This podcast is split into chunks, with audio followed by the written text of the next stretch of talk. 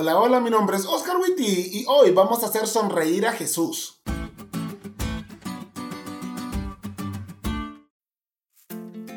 El año pasado, mientras aún no disfrutaba de la espectacular aventura de estar casado, llamé a Esther llorando. Me llegó una noticia que me entristeció mucho, entonces llamé a Esther para contarle y pues para llorar. Sí, así de triste estaba. Por su parte, Esther no lloró conmigo, ni me dijo, pobrecito mi bebé, no estés triste, ni nada de las cosas que usualmente dicen las novias a sus novios tristes. Hizo tres cosas. Número uno, me escuchó. Número dos, me centró en la realidad. Y una vez hecho eso, número tres, cambió de tema. Y ustedes dirán, pero Esther se ve bien romántica, pastor. ¿Qué fue eso? Primero que nada, soy más romántico yo. Y segundo, ella me conoce y sabe que cuando estoy triste, eso debe ser para alegrarme.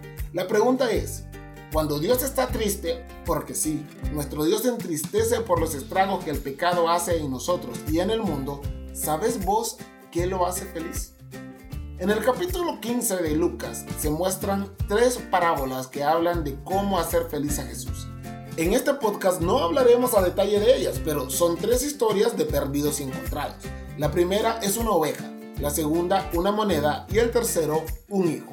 Las tres parábolas concluyen con alegría. Alegría por haber encontrado quien estaba perdido, porque al final de cuentas eso fue lo que hizo Jesús, venir a buscar y salvar a quien se había perdido. Escuchen las palabras de Jesús les digo que así mismo se alegra Dios con sus ángeles por un pecador que se arrepiente. Lucas 15:10. Y si lo pensamos detenidamente, esto tiene sentido. Si lo peor que le pudo pasar a la humanidad es el pecado, lo mejor que le pudo pasar a la humanidad es la gracia de Dios. La desigualdad social, la violencia de género, la discriminación, el racismo, la explotación sexual, las guerras y sus resultados, todas estas y más son consecuencias del pecado y entristecen a Dios. Y tiene lógica que cuando alguien se libera de las cadenas del pecado por medio de la gracia de Dios en el cielo, lugar donde quieren que todos nos salvemos, haya fiesta. Nada dibuja una sonrisa más grande en el rostro de Jesús que una persona se arrepienta de sus pecados y se vuelva su creador.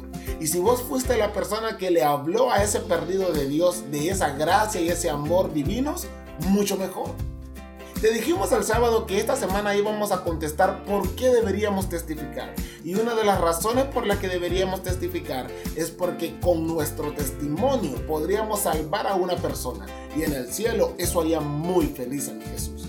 Entonces hoy, mi misión es dibujar una sonrisa en el rostro de Jesús. ¿Y la tuya?